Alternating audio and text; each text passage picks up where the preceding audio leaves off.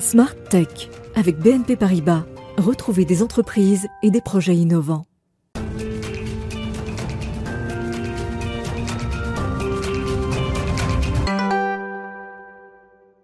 Bonjour à tous, bienvenue dans Smart Tech, l'émission qui s'intéresse à l'innovation et à la nouvelle société numérique. Permettez-moi d'abord de vous présenter à tous et à toutes mes meilleurs voeux pour euh, cette nouvelle année qui s'ouvre sous le signe de la présidence française de l'Union européenne. Alors ce sera le premier sujet qu'on abordera dans cette édition 2022 de Smart Tech, car le numérique fait partie des sujets prioritaires de cette présidence de l'Union européenne. Oui, mais quelle priorité exactement? Eh bien, on en parle avec la sénatrice Catherine Morin de Sailly dans quelques instants. Et puis au cœur de cette émission, je poserai une question sur le Health Data Hub. Est-il nécessaire de sauver cette nouvelle plateforme numérique qui est censée faciliter l'accès euh, à un trésor de données, les données de santé des Français? On verra euh, d'abord pourquoi ça patine et ensuite quelles sont les décisions qu'il faudrait prendre. Et puis on retrouvera notre rendez-vous avec le biomimétisme, autrement dit la nature qui nous inspire. On parlera des secrets des anguilles et pourquoi ce système biologique intéresse particulièrement les chercheurs. Et on conclura cette édition par notre séquence Ils font demain avec un reportage dans une start-up française qui conçoit des moteurs de bateaux électriques sans hélice, eux aussi inspirés de la nature. Mais tout de suite donc, c'est l'interview. On parle de cette présidence de l'Union européenne et des priorités technologiques.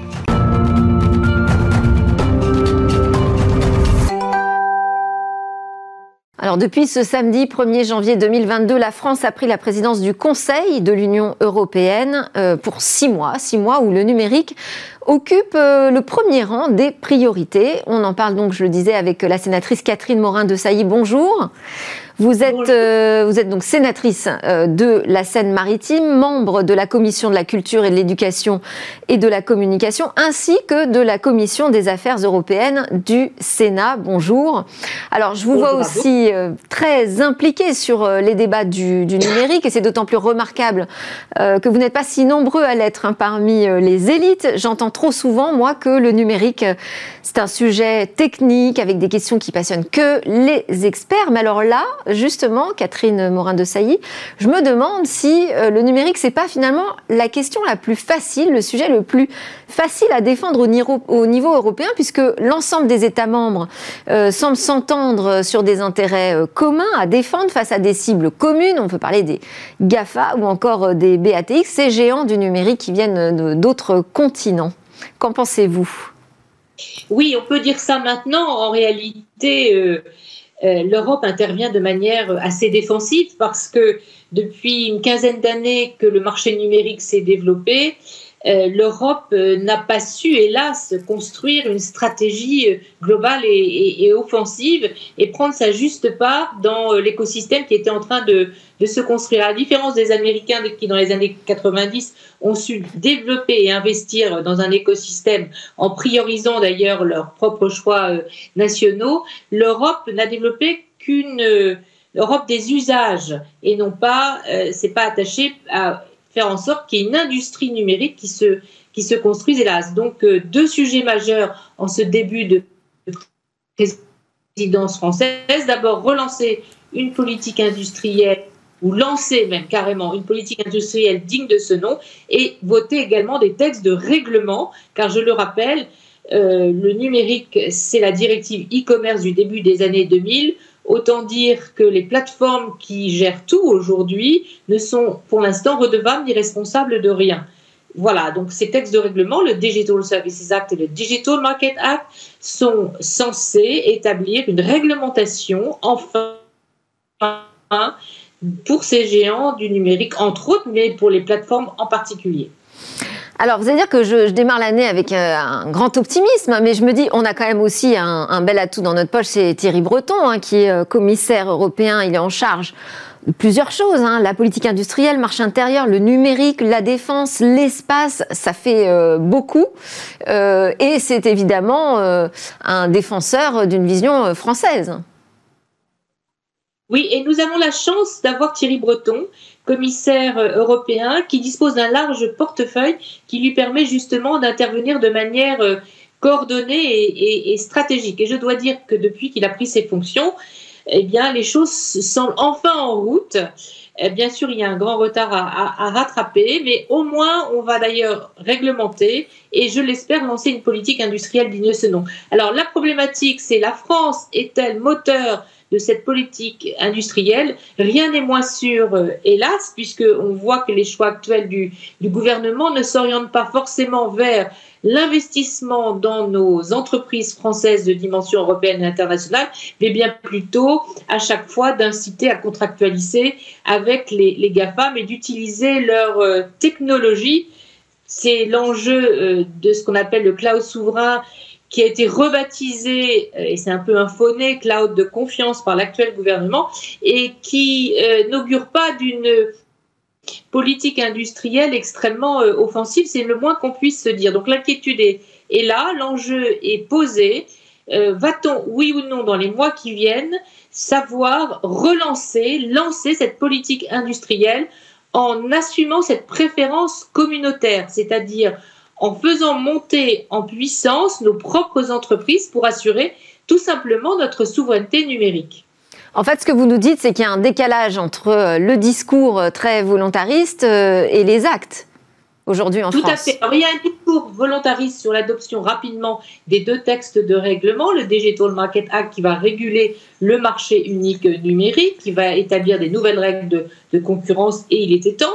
Le Digital Services Act qui règle plutôt la question des, contenus et des, et des services et toute la problématique de la régulation des fausses nouvelles, du cyberharcèlement, de tous les dérèglements en fait euh, occasionnés par ces, ces, plateformes qui posent vraiment euh, problème. Tout ça sera complété par un Data Governance Act qui traitera de la question des, des données un peu plus tard et également un texte sur l'intelligence artificielle. Donc on voit que des mesures ont été prises dans ce sens-là, d'avancer utilement pour tout ce qui est réglementation. Il était plus que temps, j'appelais ça de mes voeux depuis de très nombreuses années à travers les travaux du, du, Sénat. On y est enfin, mais la réglementation, encore une fois, doit s'assortir d'une politique industrielle absolument euh, volontariste. Pourquoi? La crise sanitaire nous a démontré notre dépendance au numérique. Toute l'économie aujourd'hui est numérisée. Le numérique, c'est pas une industrie, c'est toutes les industries en réalité. Et on a bien vu qu'avec le recours euh, à la distanciation, à la dématérialisation occasionnée et renforcée par la crise euh, sanitaire, le télétravail aussi qui s'est démultiplié, on a besoin euh, de cloud, on a besoin de services de cloud, de services pour stocker les données et les, et les traiter. Eh bien, c'est le moment d'investir massivement dans nos entreprises qui développent ces, ces services plutôt que ce que fait, hélas, le gouvernement français à l'heure actuelle d'inciter à contractualiser avec les GAFAM. Tout est le problème de la et, s'illustre très bien par le, la question des données de santé et la plateforme, le Health Data Hub que vous avez cité dans votre sommaire. Qu'a-t-on fait? On a choisi, il y a un an et demi, de confier sans appel d'offres spécifique à Microsoft la gestion de nos données de santé. Il n'y a pas eu de débat démocratique au Parlement.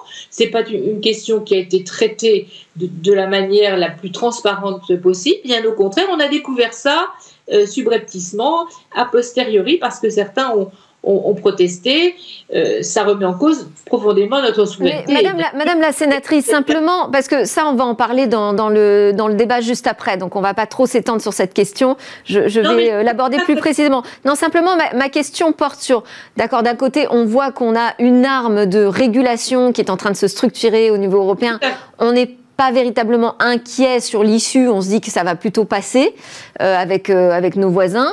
Euh, en revanche, sur la politique industrielle, c'est-à-dire vraiment le carnet de commandes, la préférence européenne, par quoi ça doit passer? Quelle est l'opportunité que nous avons là maintenant, en tant que président du Conseil de l'Union européenne pour six mois, de faire avancer cette politique industrielle? Qu'est-ce qu'il faut mettre en place comme action urgente? Bah, tout simplement, c'est de faire passer une législation euh, ad hoc qui permettrait de construire ce qu'on appelle un Small Business Act, comme ont su faire les Américains dans les années 50, assumant une préférence nationale, c'est-à-dire attribuant de manière préférentielle leurs marchés locaux et nationaux à leurs propres entreprises pour construire leur souveraineté, souveraineté eh ben, faisons la même chose. D'autres parlent de quotas en, matière d'attribution de certains marchés. Toutes ces solutions vont dans le bon sens, dans le sens d'une souveraineté, de retrouver une forme de, souveraineté et ne pas dépendre des technologies extra-européennes, soit américaine soit chinoise. Est-ce que vous redoutez le, poids des lobbies au niveau de la Commission européenne et au niveau même euh, français et européen? Est-ce que vous redoutez le poids des lobbies? Bien entendu. Ah, on vous entend pas très bien. Bien entendu, c'est ces gérants européens, dans la mesure où ils disposent de moyens colossaux, ils n'ont jamais payé d'impôts. Euh, et on continue à se, développer, eh bien, euh, ont tout pouvoir pour exercer un lobbying très intense, et c'est d'ailleurs leur stratégie. Séduction et menace euh, à la fois, incitation à avoir recours à leurs propres services, débauchage aussi parfois de certains personnels de la haute fonction publique ou certains ex-politiques. Bref, la stratégie est que Aujourd'hui, c'est très compliqué de, de, résister. Mais pour autant, euh, nous avons pris conscience, et Thierry Breton le, premier, que nous ne pouvions pas continuer à dépendre ainsi des technologies extra-européennes. D'autant que la législation américaine en, la matière est très asymétrique avec la législation européenne. Les lois euh, américaines, euh, la Federal Intelligence Services Act et le Cloud Act, font que les données des Européens peuvent être à tout moment dans les mains de nos voisins euh, américain. C'est la raison pour laquelle la Cour de justice de l'Union européenne, il y a un an et demi, a invalidé l'accord de transfert des données des Européens vers les Américains en l'état. Ça fera, ça fera partie, euh, Catherine Morin-de ça, ça fera partie, euh, j'imagine aussi, des sujets qui sont débattus. Enfin, ça fait quand même beaucoup de sujets, euh, rien que sur six mois, à défendre pour la France. Et on ne parle qu'un d'un petit aspect, celui du numérique, mais on est très content qu'il fasse partie des priorités annoncées par la France. Merci beaucoup pour votre intervention, pour avoir lancé cette édition 2022. Donc, Catherine Morin-de je rappelle que vous êtes sénatrice de la Seine-Maritime, membre de la Commission des Affaires européennes du Sénat, notamment. À suivre, c'est notre talk. On continue avec cette question de la politique technologique de la France. On va s'intéresser au Health Data Hub. Alors, le Health Data Hub, c'est cette plateforme technologique d'intérêt général qui a été initiée en 2019 dans le but de faciliter l'accès aux données de santé des Français pour la recherche et l'innovation. Euh, face à des difficultés opérationnelles qu'on évoquera euh, tout à l'heure, eh bien, euh, que faut-il faire? Est-ce que c'est véritablement On en parlera quand elle arrivera avec Laurence Devillers, la professeure que vous connaissez bien en intelligence artificielle au CNRS. Elle est membre aussi du conseil scientifique consultatif du Health Data Hub qui a publié une tribune s'inquiétant du retard pris dans le déploiement de cette plateforme. Et puis à mes côtés, déjà en plateau, Christian Babusio, président du Cercle de la réforme de l'État. Bonjour. Bonjour. Vous avez, vous présidé l'Institut des données de santé, euh, qui est le prédécesseur euh, du S Data Hub, et vous, dans une tribune plus récente encore, au Monde, vous avez appelé à sauver le soldat Health Data Hub. Alors, euh, je vais peut-être refaire un peu de contexte avec vous, puisque vous avez l'historique, donc euh, c'est vraiment très précieux pour nous. L'Institut des données de santé, qui est devenu l'Institut national euh, des données de santé, c'était le point d'entrée finalement déjà unique pour tous les organismes qui avaient besoin d'avoir accès à ces datas. C'était aussi le garant de l'intérêt public concernant les études, les recherches qui allaient être menées ou les évaluations sur les données de santé pourquoi avoir eu besoin de créer une nouvelle méga structure en repartant presque de zéro?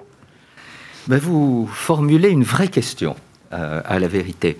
Je crois que effectivement, euh, pour resituer le sujet, il faut dire que pendant longtemps, je m'en suis occupé 9 ans, hein, j'ai créé et, je l'ai dirigé 9 ans, on a réussi à beaucoup progresser avec tous les acteurs que ce soit euh, euh, le, monde médical et l'univers de la santé plus généralement, les complémentaires santé, des industriels, les représentants des associations de patients. Bon, les agences sanitaires, etc. Et il y avait une certaine, euh, moi je me souviens, effervescence à l'idée de se dire que enfin ce trésor français allait pouvoir servir à la recherche et l'innovation. On a un atout fondamental, c'est que comme nous avons un système d'assurance maladie centralisé, un ministère centralisé, euh, qui bien sûr tout ça présente des limites, mais n'empêche que on a toutes les données, en tout cas d'assurance maladie, de parcours de soins, euh, de l'ensemble des Français, donc des 67 millions de Français. Et sur une, maintenant sur une grande profondeur d'historique, puisque progressivement nous avons stocké des données anonymisé naturellement. Hein, anonymisé. Donc on comprend l'enjeu d'en livrer l'accès pour euh, des travaux de recherche. Euh, donc, mais je reviens à ma question. Pourquoi cette nécessité alors de créer une nouvelle structure? Alors, euh, ce qui a été souhaité, je pense, c'est de d'élargir. C'est-à-dire que ce que nous avions fait, c'était par exemple de réunir les données à l'hôpital et les données de ville pour avoir tout le parcours de soins des Français. Mais, euh, et puis nous avions commencé à connecter le fichier des décès pour euh, suivre euh, les choses à la trace. Mais là, l'idée était au fond non pas d'avoir un organisme qui soit un, incitateur, un garant, un ouvreur des différentes bases existantes. On a voulu tout mettre ensemble. Hmm. Et en plus, mettre ensemble, dans ce même endroit, des bases, par exemple, privées, des bases venant des complémentaires santé ou d'autres acteurs du système. Donc, créer un très grand système avec encore plus de données, donc c'était apparemment séduisant technologiquement, mais nécessairement, ça pose des questions. Plus il y a de questions, plus il y a des problèmes, par exemple, de préservation de, du secret de la vie des personnes. Alors euh, aujourd'hui, donc on en est là avec ce Health Data Hub qui a été donc créé, ouvert, lancé des premiers projets euh, euh, qui, qui, ont pu accéder aux données de santé des, Français. Alors pas tous, mais enfin. Et pourtant on dit ça patine. Alors pourquoi? Alors ça patine et en réalité il n'y a pas vraiment de projet qui est démarré. Et il y en a 150 aujourd'hui, 150 projets de recherche qui sont bloqués ils, sont, bloqués, mais euh, moi j'ai reçu en plateau aussi des, des startups, euh, des, des, chercheurs qui euh, ont manifesté leur intérêt et qui ont pu rentrer, je dirais, dans le parcours Health Data Hub. Alors, il y en a effectivement quelques-uns, mais ce que n'a pas le, notamment le, le Data Hub, c'est justement la grande base de données gérée actuellement et portée, hébergée par l'assurance maladie, qui s'appelle le Système national de données de santé, en mais où il y a les données de ville et d'hôpital. Et ça, euh, eh bien, euh, y compris la CNAM, hésite à transférer cette base de données. Or, cette base de données, elle est essentielle parce que c'est elle qui permet de caler les parcours de soins. Vous voyez mm. Bien sûr, vous pouvez faire des petites études à côté, mais il y a cette base qui vous recale sur les données essentielles. Donc, premier problème, on n'a pas toutes les données dont on a besoin aujourd'hui dans ce et de recasage. Dans ce S-Data Hub. Deuxième problème, pourquoi on n'a pas toutes ces données? Parce que euh, ça a peut-être démarré du mauvais pied aussi, le projet. Euh, c'est-à-dire qu'il y a deux problèmes. Vous voyez, le, le premier problème, c'est de vouloir mettre toutes les données ensemble parce que ça crée nécessairement un problème d'hébergement, cette, cette, masse de données. Et tout le monde, évidemment, ne peut pas le faire. Donc, euh, ça, c'est le, choix de la concentration. Alors que les données de santé, c'est très divers. Par exemple, connecter les données sur l'alimentation des Français, bien sûr, c'est un déterminant de santé. Les conditions de travail, les conditions de vie, les parcours professionnels, tout ça, euh, ce sont des données qui peuvent un jour intéresser la santé.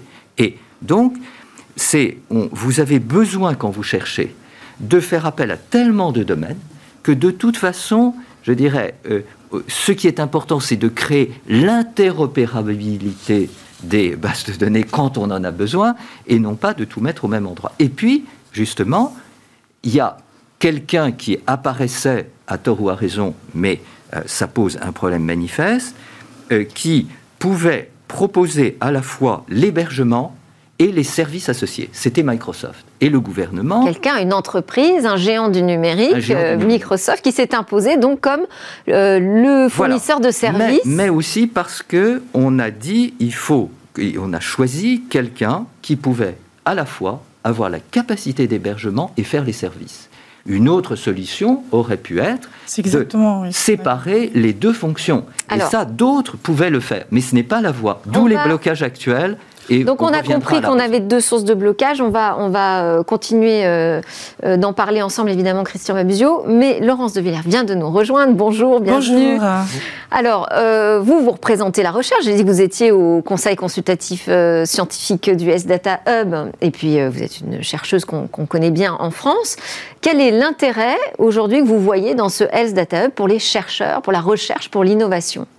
Bon, je pense qu'il y a énormément d'intérêt pour nous à mutualiser les données de santé et à considérer la santé comme étant pas isolée, comme vous l'avez très bien dit, mais dans un environnement. Et donc cet environnement, il est intéressant à connecter pour comprendre les maladies, la propagation, euh, tout un tas de critères qu'on ne prend pas en compte en ce moment. À ceci près que cette concentration de données au même endroit pose des questions éthiques. Mhm. Alors, quelle architecture, comment on encrypte les données, qui on choisit, sont des sujets extrêmement importants. Vous l'avez très bien dit, pour l'instant, Microsoft était celui qui répondait le mieux, en fait, aux problématiques assez élevées euh, demandées par le Health Data Hub. Il se trouve qu'ils sont en train de discuter encore avec le gouvernement sur d'autres solutions. Des solutions qui seraient effectivement de désynchroniser l'hébergement de l'analyse qu'on en fait ensuite, et puis d'autres façons de voir où on aurait aussi Orange ou euh, d'autres industriels dans la boucle qui seraient un peu des comités euh, qui permettraient de garantir aussi, avec des licences Microsoft quand même, euh, que les choses sont faites correctement. Je pense qu'il y a derrière tout cela un autre sujet qui est qu'est-ce qu'on veut faire vraiment? Et eh oui, quel est l'intérêt pour le collectif Il y a deux sujets en fait connexes.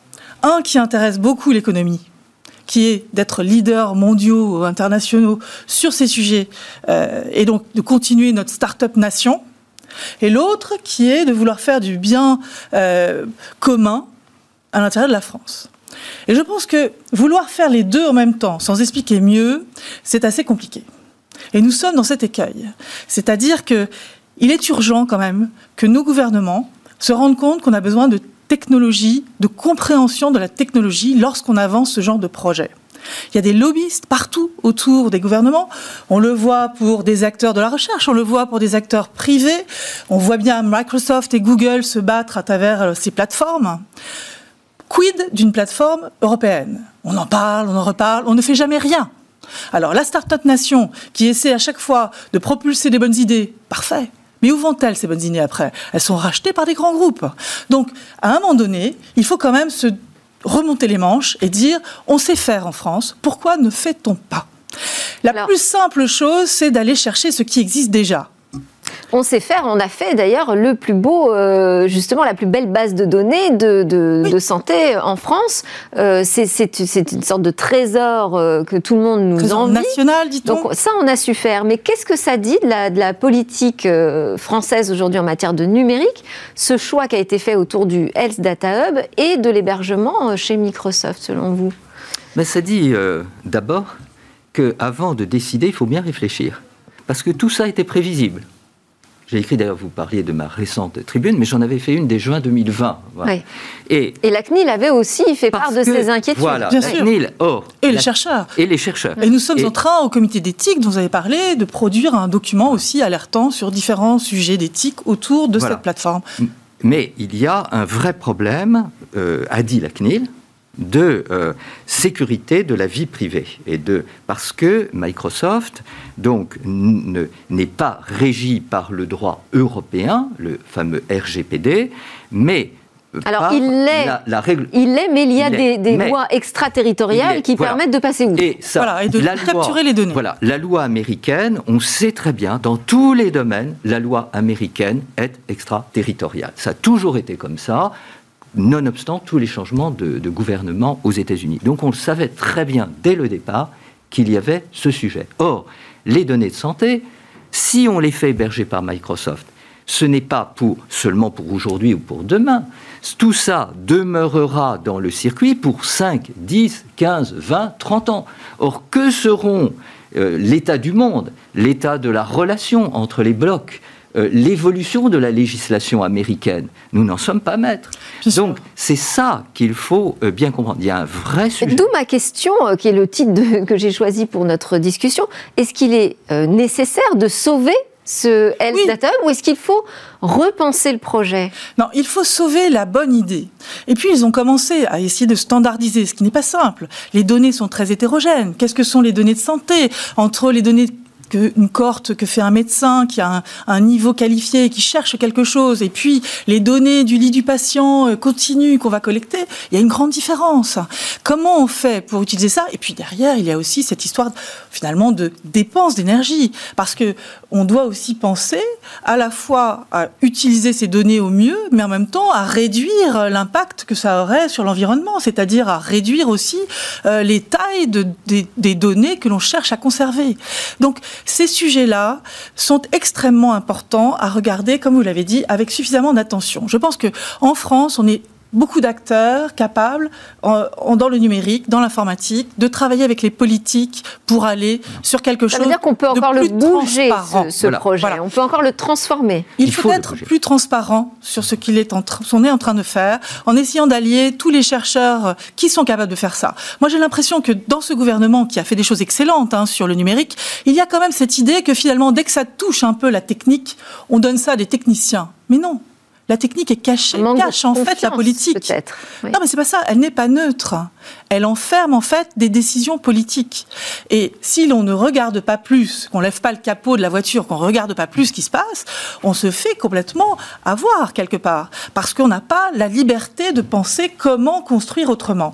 Donc, il faut pour moi à la fois sauver le al qui est une excellente initiative, peut-être la penser en étant non pas avec un, un, entrepôt de données qui garde tout, mais bien quelque chose de plus hub, de, de réseau. C'est un hein. hub. Voilà. Et puis, euh, construire vraiment quelles sont les dimensions éthiques? À chaque fois, ce sont des équilibres. On ne va pas trouver quelque chose d'optimal ou de négatif, on va trouver des équilibres. L'équilibre, voilà. finalement, entre ces données solidaires et puis un pouvoir économique un peu plus fort. Mais il faut montrer qu'il y a des équilibres. Parce que sinon, on risque peut-être de retomber dans des travers qu'on a connus euh, autour du cloud, notamment en France. On a eu des grandes politiques euh, cloud au début euh, des années 2010 euh, qui ont été un échec total et un gouffre financier. Oui, alors permettez-moi quand même de dire, de, de, de, de, réintroduire la dimension humaine du sujet. Oui. Hein, la dimension humaine. C'est-à-dire que chaque jour qui passe, ce sont des études qui ne sont pas lancées, qui ne sont pas réalisées. Donc ce sont des maladies qui ne sont pas évitées ou prévenues ou soignées. Ce sont des décès éventuellement qui ne sont pas prévenus. Donc Alors, il, y a, il y a quand même à la PHP, il y a des bases de données qui permettent oui. aujourd'hui aux chercheurs de travailler quand même. Pas totalement. Non. Pourquoi? Parce que c'est une base à PHP. De même qu'il y a des bases aussi euh, dans d'autres CHU, hein, euh, heureusement. Mais il n'y a pas justement l'interconnexion entre les données. Et par exemple, la PHP, elle n'a pas les données de vie réelle des patients. Or, comment voulez-vous prévenir les maladies? Euh, Comment pouvez-vous voir les chaînes d'effets secondaires des traitements, par exemple, oui. ou des lacunes dans les parcours de soins, si vous n'avez pas les données de vie réelle? Donc, il faut bien connecter justement ces éléments dont la PHP est une partie naturellement importante, mais seulement une partie. Donc il faut bien voir ça.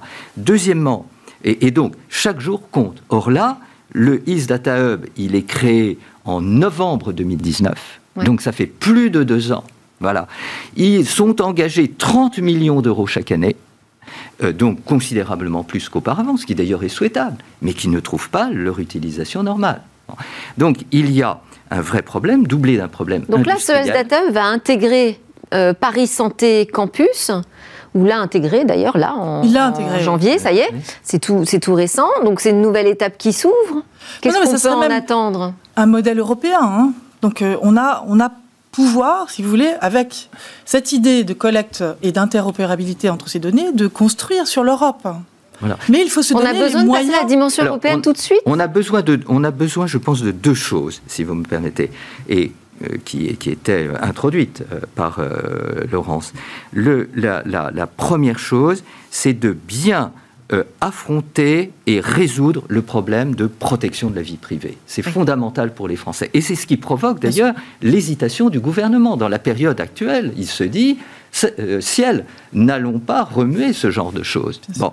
Mais il faut s'y affronter et vouloir euh, euh, penser que, on pour, que le, des autorités publiques quelconques pourraient passer, je dirais, par-dessus la CNIL en lui forçant la main, je pense que c'est extrêmement dangereux, d'abord en termes institutionnelle, en termes de confiance des citoyens dans le système euh, public. Hein. Bon, donc ça, c'est le premier élément. C'est il faut prendre le, problème de, la vie privée dans toutes ses dimensions. Et puis, deuxièmement, il y a évidemment l'enjeu la protection des données. La protection. Et, deuxièmement, c'est l'enjeu industriel et technologique où il faut que euh, ce soit vraiment des gens qui connaissent la technologie du système et qui connaissent le détail du système pour pouvoir faire évoluer ce qui est sur la table. Et il faut faire évoluer le projet. On ne peut sauver le soldat Easy Data Hub que si on le fait évoluer. Laurence de Villers, un, mot sur euh, les projets quand même. Vous en voyez passer aujourd'hui euh, des projets qui euh, peuvent faire avancer aujourd'hui la France en matière de santé? On a vu des projets autour des risques cardiaques, on verra des projets autour du cancer. Il y a énormément, en fait, de très beaux projets très utiles. C'est pour cela qu'il y a urgence aussi. Mais cette urgence ne doit pas être. Est-ce qu'il y a des demandes aussi euh, d'applications étrangères de venir piocher dans ce Health Data Hub? Non. Alors pour l'instant, euh, pas vraiment. Mais c'est l'idée. Ça fait partie des, des, des risques. C'est l'idée d'aller sur l'Europe. Non, non, on commence à intégrer dans le Conseil scientifique des Européens. Donc c'est l'idée d'aller sur l'Europe, en tout mm. cas défendre.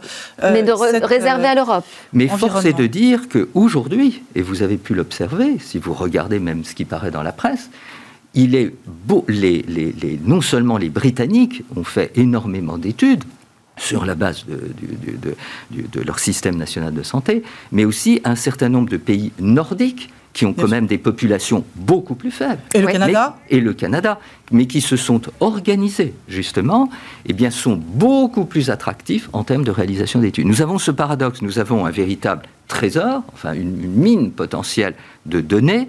Nous savons énormément de choses, mais, nous, mais, mais, mais il y a un blocage, et c'est ce blocage qu'il faut surmonter. Et c'est ce fameux passage à l'échelle. Visiblement, on a du mal en France encore avec ça. Merci beaucoup, Laurence de Villers, professeure en IA au CNRS, et Christian Babuzio, président du Cercle de la réforme de l'État, pour vos éclairages sur ce S-Data Hub qui patine. On voit pourquoi. Tout de suite après, dans Smart Tech, on va parler de biomimétisme. On va s'intéresser aux mystérieuses anguilles.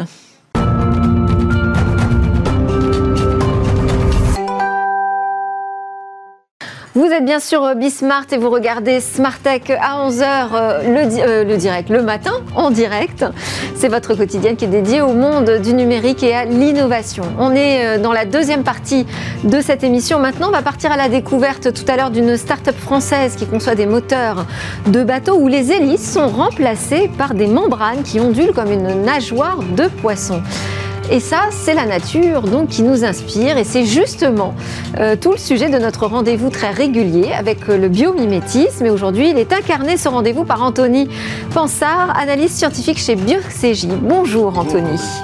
merci. beaucoup de démarrer l'année avec nous. Meilleurs voeux pour commencer. Alors, merci.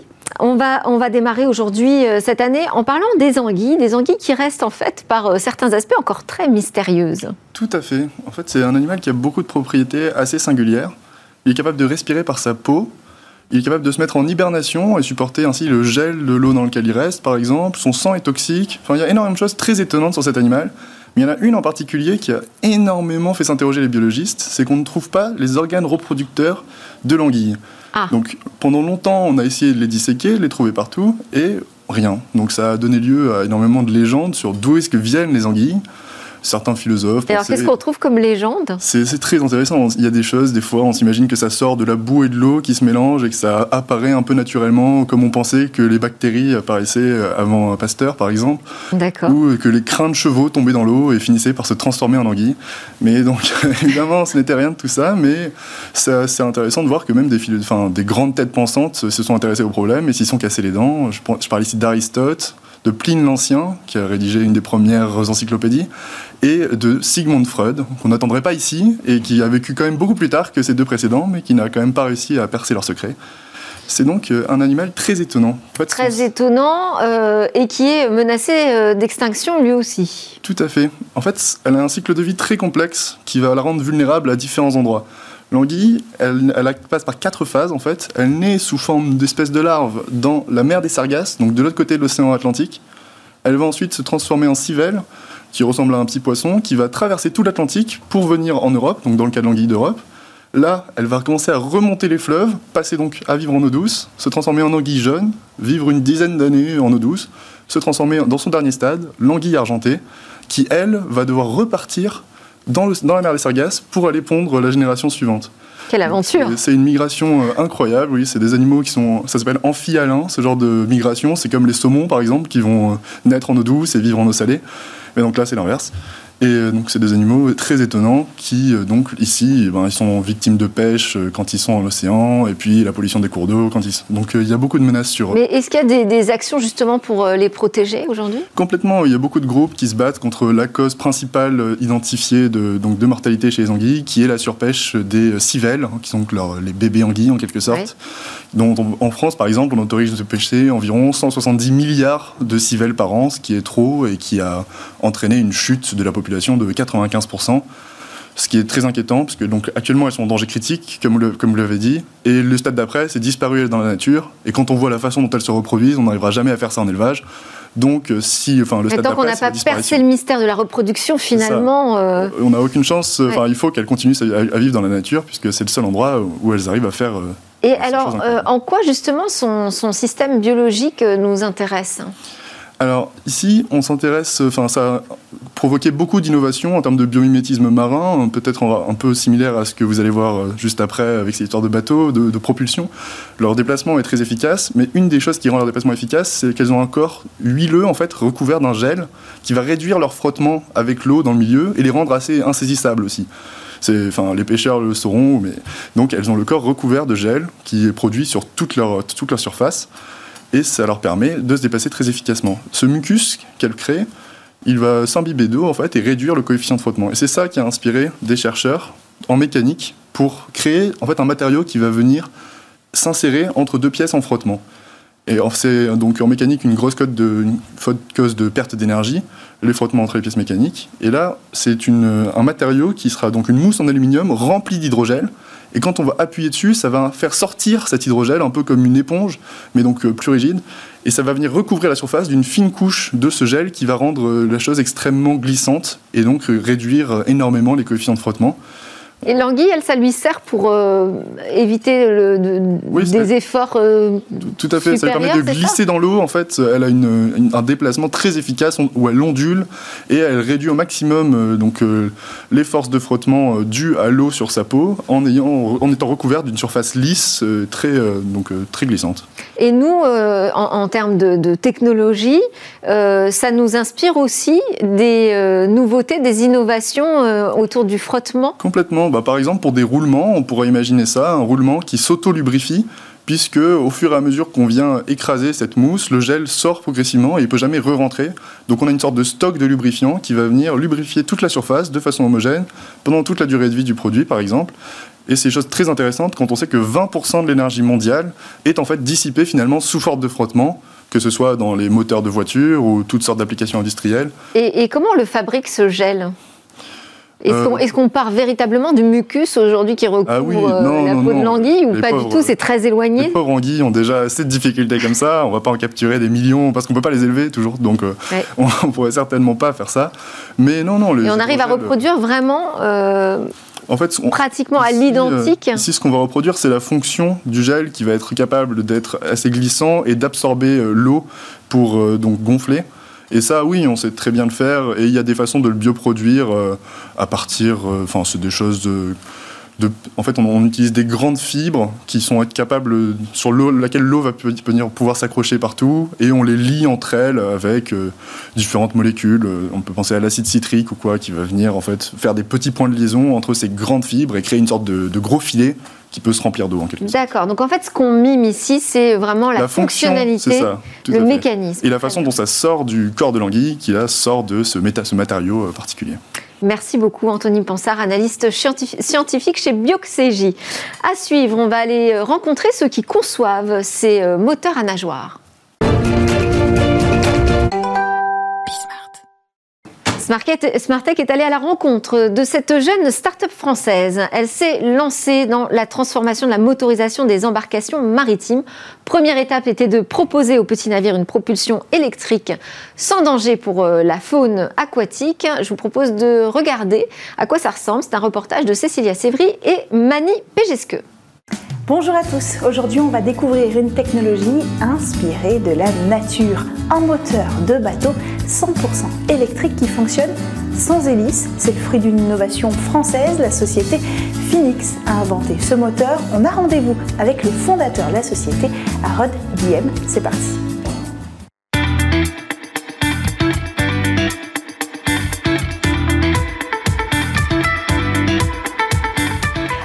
Ça c'est la technologie que vous avez mis au point chez Phoenix. Qu'est-ce que c'est? Eh bien, ce sont des moteurs de bateaux à nageoires. En fait, on remplace l'hélice des bateaux par une membrane qui ondule comme une nageoire de poisson. Mais alors, pourquoi vous avez créé ça? Ça marchait pas, les moteurs qui étaient déjà existants? En fait, on, a regardé la nature et on s'est dit qu'il y avait forcément un autre moyen de propulser des bateaux autrement qu'avec des hélices qui tournent très vite et qui perturbent la faune et la flore. Et on a regardé euh, vraiment euh, ces poissons-là et on s'est dit, OK, on va essayer de faire un moteur de bateau à nageoire. On a cherché et puis euh, au bout de deux ans, on a réussi à faire ce premier produit, le Fin 5, un moteur de bateau 5 chevaux, 100% électrique. On va voir comment ça fonctionne Avec plaisir.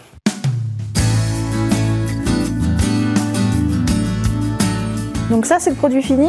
Tout à fait, le Fin 5, notre premier produit. Ok. C'est un moteur de bateau 5 chevaux, 100% électrique, dédié aux petites embarcations et voiliers jusqu'à 3 tonnes. Alors comment ça marche concrètement? Comment vous faites fonctionner cette membrane que vous en avez En fait, on, remplace l'hélice par une membrane, une membrane en forme de disque qui ondule comme une nageoire de poisson de la périphérie vers le centre et qui permet tout un tas d'avantages. C'est complètement safe avec cette membrane, on ne peut pas se blesser parce qu'il n'y a aucune pièce en rotation, donc aucun risque de, blessure. Bien sûr, c'est une technologie 100% euh, électrique pour ne pas euh, polluer euh, encore plus les, océans. Vous me montrez C'est parti. On fait le test aussi si vous pouvez mettre la main.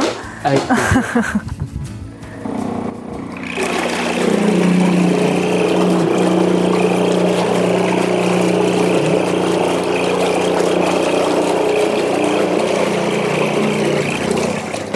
vous l'actionnez, euh, la membrane? Eh Comment vous la faites bouger?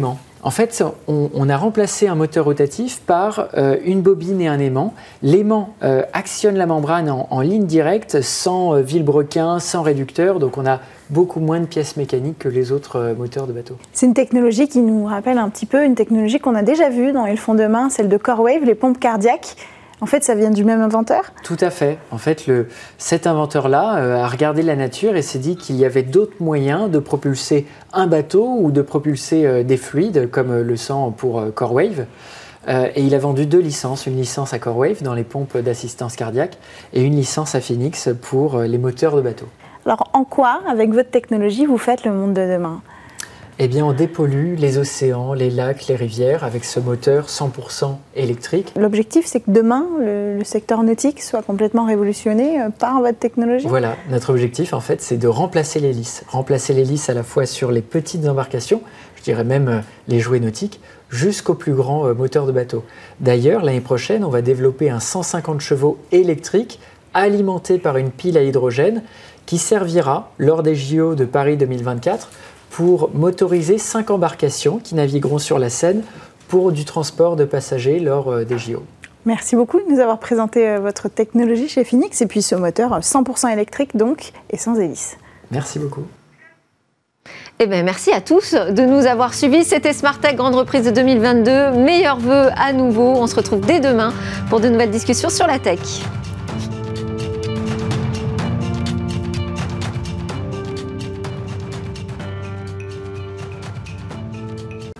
Smart Tech avec BNP Paribas. Retrouvez des entreprises et des projets innovants.